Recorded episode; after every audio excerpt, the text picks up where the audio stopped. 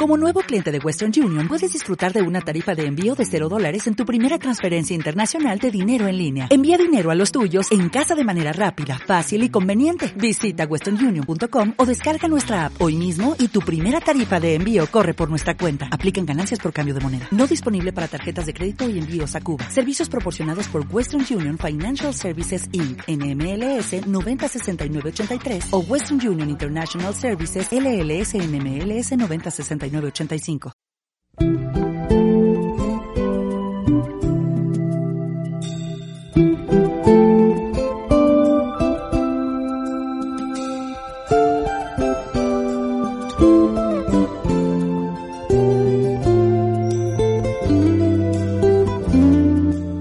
Les invitamos a escuchar en Román Paladino, un espacio dedicado al mejor saber y decir en nuestro idioma castellano.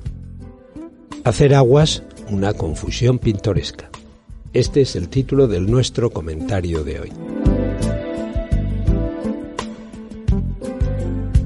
En la vida a veces hay que poner sumo cuidado para no confundir elementos muy semejantes. Todos sabemos, por ejemplo, lo difícil que resulta distinguir, sin un cierto conocimiento previo, a dos personas gemelas, y sin embargo se trata de dos personas, distintas por lo tanto, en las que siempre se encuentra algún detalle identificador. En la lengua ocurre lo mismo. A veces dos expresiones se parecen muchísimo en su forma, pero poseen significados muy diferentes. El problema se plantea cuando los hablantes las confunden por no reparar en el leve rasgo que las separa.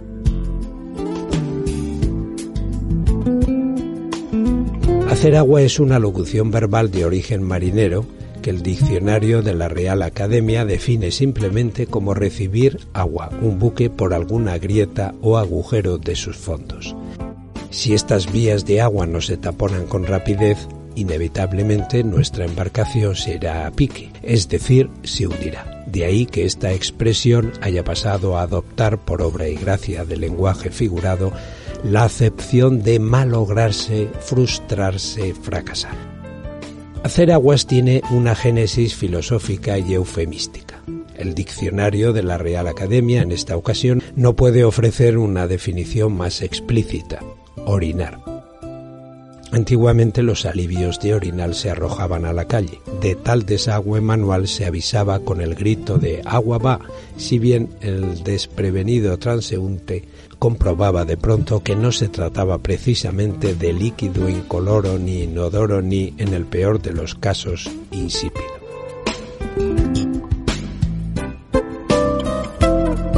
Como se ve, los significados de ambas frases son muy divergentes. Ahora bien, el desuso hasta el olvido, espoleado quizá por sus resonancias monjiles, en que ha caído el eufemismo de la segunda construcción por una parte y por otra la mínima diferencia formal que ambas presentan, tan solo con tener o no la S final, ha inducido a su neutralización generalizada, reflejada abundantemente en los medios de comunicación de hoy. Lo que, conociendo la distinción, no pocas veces resulta cómico hasta provocar la carcajada.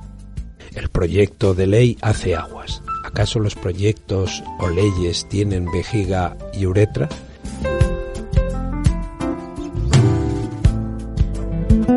equipo de fútbol hizo aguas por todas partes.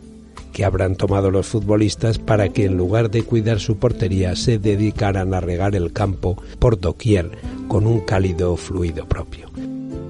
Lo que se quería decir en los ejemplos se habría dicho sin reparos si en ambos casos se hubiera suprimido la S de aguas. La S final cumple aquí de manera asombrosamente económica la misma función identificadora que el oportuno lunar que descubrimos con alivio en una sola de dos personas gemelas. Mantener las diferencias entre los signos lingüísticos enriquece la lengua, anularlas por el contrario la empobrece.